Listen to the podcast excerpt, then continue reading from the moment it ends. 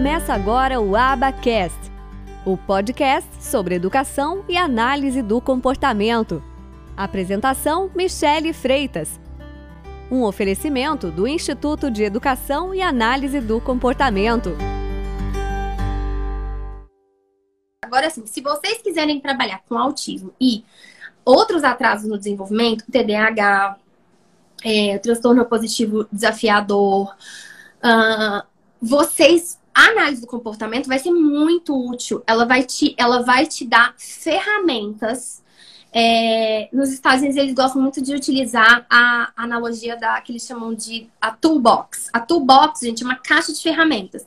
Então pensa que essa ciência ela vai te dar diversas ferramentas e para cada momento você vai pegar ferramentas diferentes.